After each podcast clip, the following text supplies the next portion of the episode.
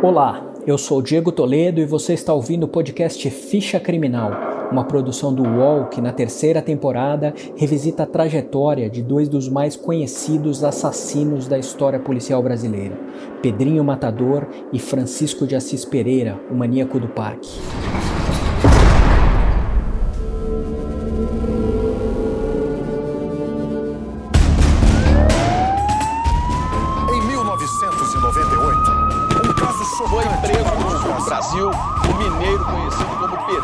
Encontrado no Parque do Estado em 28 de, de julho de 98. O inimigo número um da polícia está na cadeia em São Paulo.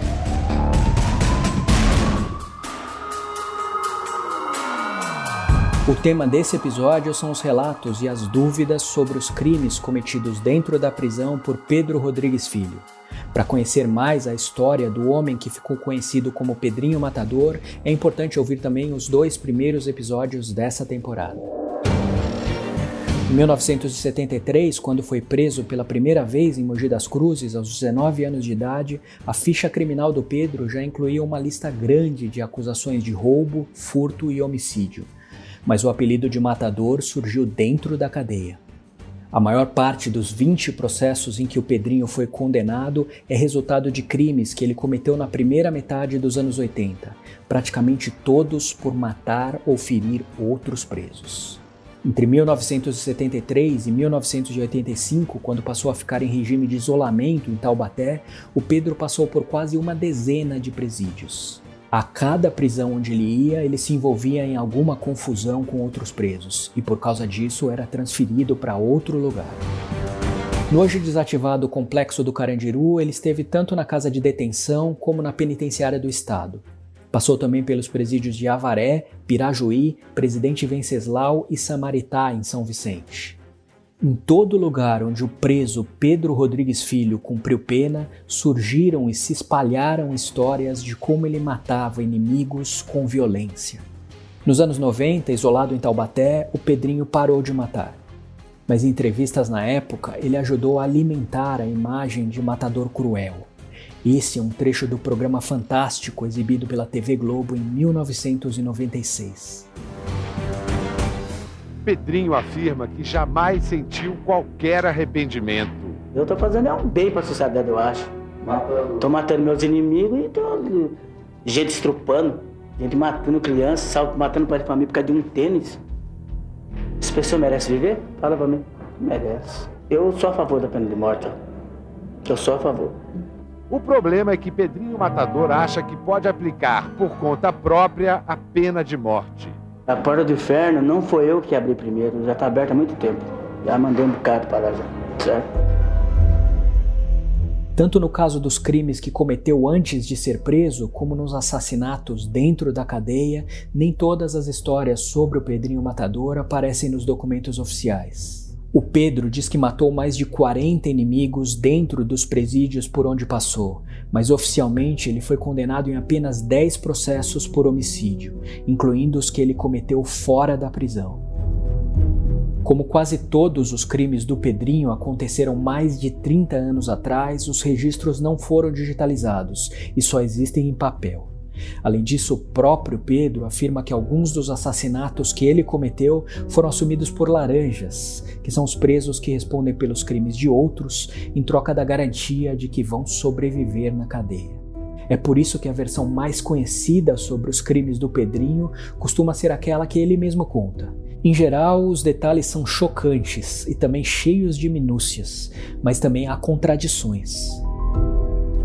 Em 1997, em uma entrevista para o programa Realidade da TV Bandeirantes, o Pedro foi apresentado como Pedrinho Canibal e confirmou a alegação de que comia partes do corpo de suas vítimas.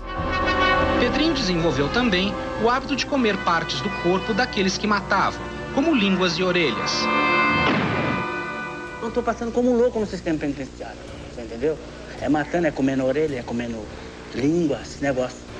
Mas não comendo engolindo. Mas aí como é que é o, o, o gosto? Quer dizer, você come, como é que é? Não tem gosto, nada de efeito, porque, por exemplo, a língua, por exemplo. A língua nossa é umas velhinhas tudo azulzinha, certo? Se você pegar no meio dela, ela não sai. Não sai. Se você pegar na ponta dela, ela sai. A orelha, por exemplo, se você pegar com o dente, ela toda, você não tira. Dá uma dentada aqui assim nessa parte mole, você tira ela. Não, tem problema. Na hora para engolir é a mesma coisa que você tá comendo negócio qualquer, uma carne fissura, é uma carne cru. Comendo uma carne cru. Agora não pode deixar passar 10 minutos. Aí você não chega nem perto.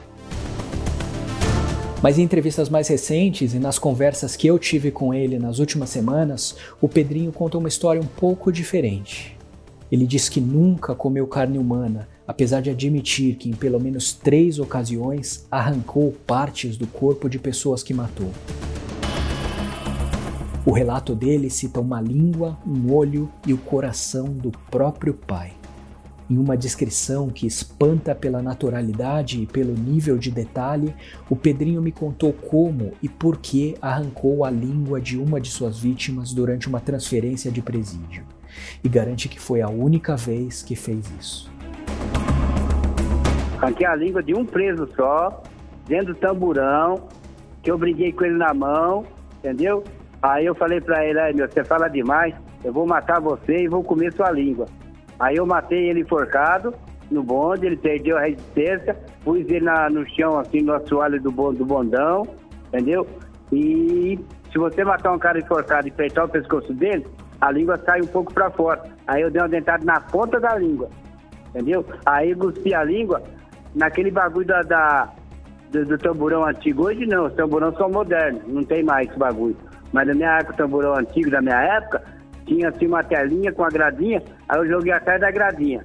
A língua, não engolia, o Zé Forte que falava demais. Ficha Criminal volta já.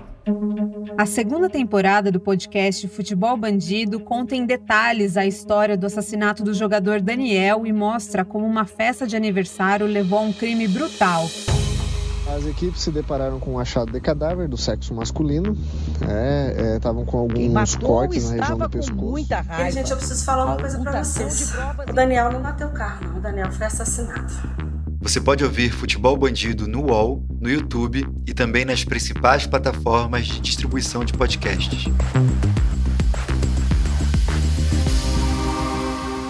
Recebe salário, faz transferência, pagamento, recarga de celular e até empréstimo, tudo sem taxa. PagBank, a sua conta grátis do PagSeguro. Baixe já o app e abra sua conta em 3 minutos.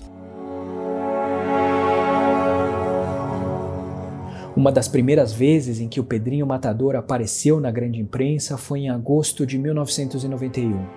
Na reportagem de meia página da Folha de São Paulo, ele era apresentado como um serial killer brasileiro. Na entrevista para o jornal, o Pedro dizia que furava os olhos de todas as suas vítimas para garantir que, se alguma delas sobrevivesse, não conseguiria mais enxergar. Quando eu falei com o Pedrinho, eu perguntei se isso era verdade, e de novo ele disse que isso aconteceu apenas uma vez e começou a contar a história do caso em que arrancou os olhos de um preso rival. Arrancar os olhos arranquei uma vez só também. Aquele só também que eu falei pra ela, aí, maluco, tô cansado de matar, daqui a pouco o cara tá aparecendo no fórum lá me acusando. Eu vou matar você e vou arrancar seus dois olhos, porque se você viver, você não vai enxergar. Aí ele falou pra mim, não acredito. E já fui, aí o couro comeu, já era. Foi só uma vez só também, dentro do bonde também. Matei com a caneta, tirei os olhos dele com a caneta. Com as canetas de metal, banhado de ouro.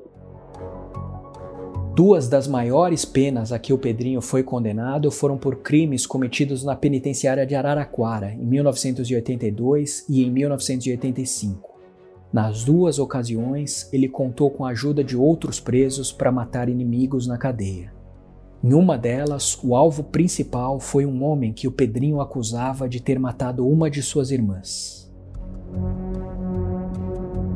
Embora nem todas as mortes que o Pedrinho diz ter cometido apareçam nos registros oficiais, os sucessivos processos no início dos anos 80 confirmam que ele era um preso violento e que a fama de matador não surgiu à toa. A última morte oficialmente atribuída ao Pedrinho aconteceu na penitenciária do estado em 1986. A lenda que passou a vigorar nos presídios se baseia no que o Pedro teria dito depois do crime a vítima, um companheiro de cela, teria morrido porque roncava demais.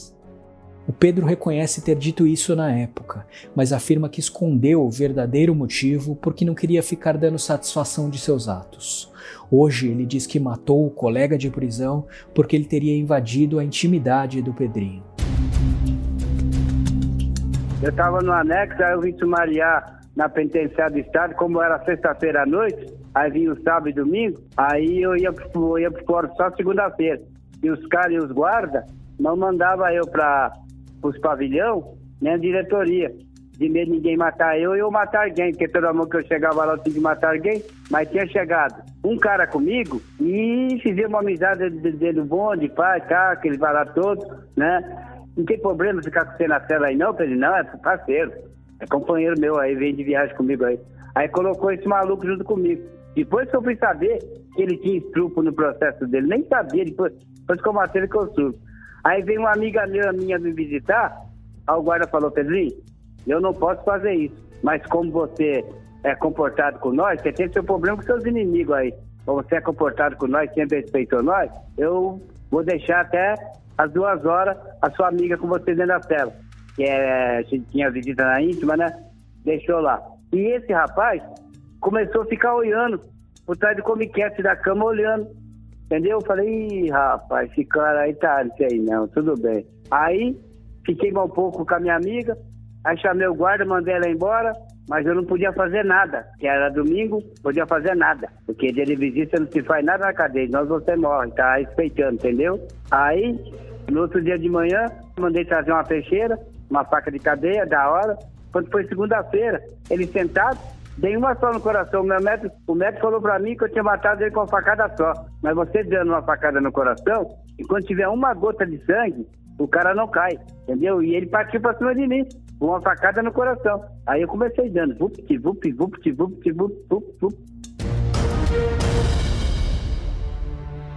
O nome do homem morto pelo Pedrinho era Milquéas Pereira Santos, e pelo crime ele foi condenado a mais nove anos e quatro meses de prisão.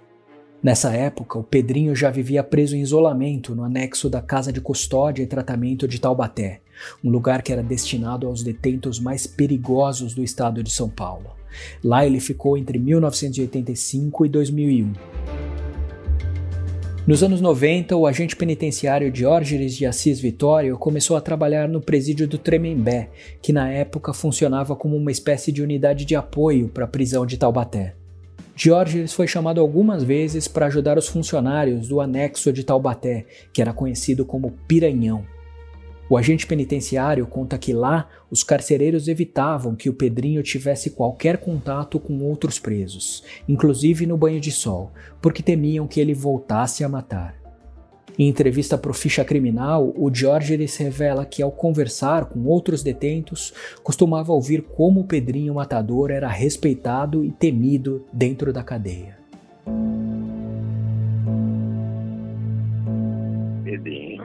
é um cara considerado no sistema. Ficava falando de um monte de gente e muitas vezes nessas conversas surgia o papo do Pedrinho. Aí um deles me contou lá, falou, nossa, teve um dia lá que, pelo amor de Deus, ainda bem que não chegou, o homem parou de matar, porque abriu a cela dele, mas só, né, ficava só olhando, ele entrou numa cela lá, matou todo mundo lá, depois ele foi botar a cela lá, matou todo mundo lá, ele matou uns três caras, umas três celas assim, né, não lembro quatro, é quatro, cinco em cada cela. Ele foi matando, mas é como? Como é que ele consegue matar assim, ninguém pula nele? Eu não tem quatro, cinco na cela. Ele fala, sei lá, mas não, não sei. Eu sei que eu não queria estar na cela e de graças a Deus eu não, de não estar na cela e, e, ele ter parado de matar os outros ali, porque o bagulho é louco ali, o homem é louco mesmo, o homem é louco, nossa senhora, beleza. De todas as histórias sobre o Pedrinho Matador, uma das mais comentadas é também uma das mais cercadas de dúvidas.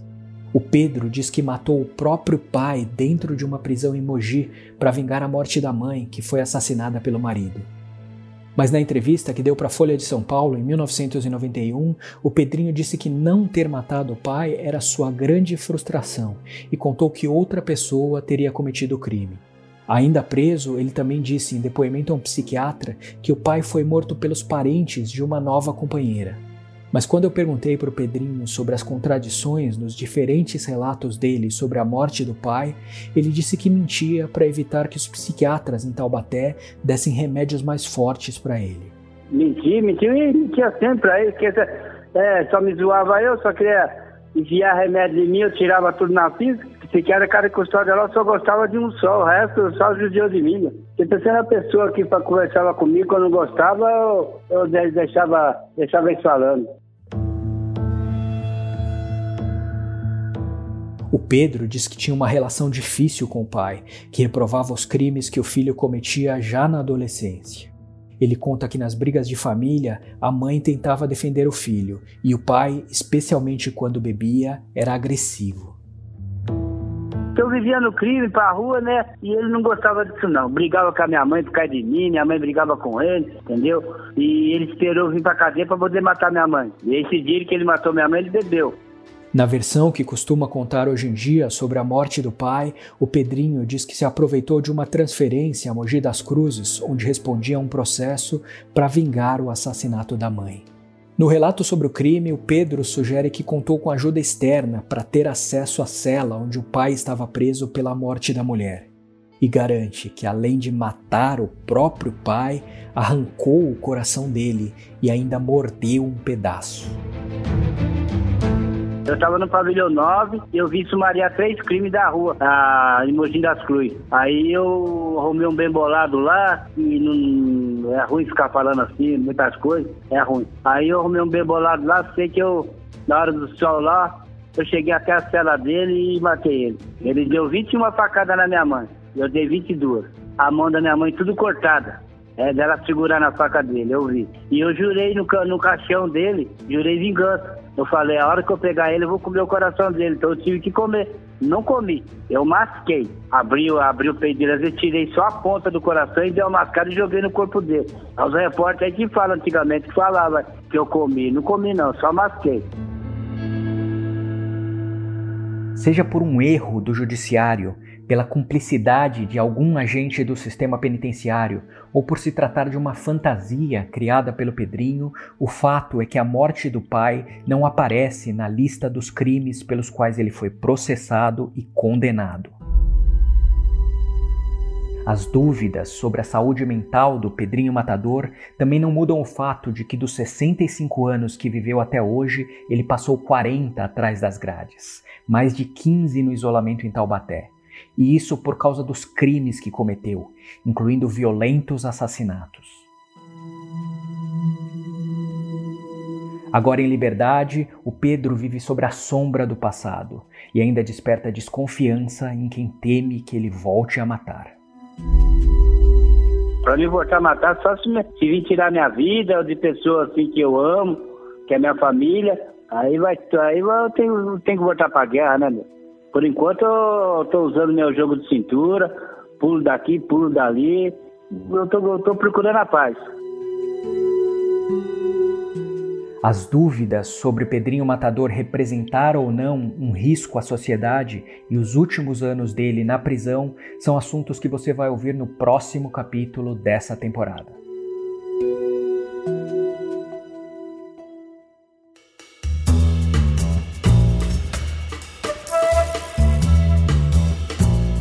Este episódio de Ficha Criminal termina aqui. Você pode ouvir este e outros podcasts do UOL em uol.com.br/podcasts. Ficha Criminal tem reportagem e locução de Diego Toledo, edição de áudio de Amer Menegassi e coordenação de Juliana Carpanês. Até a próxima!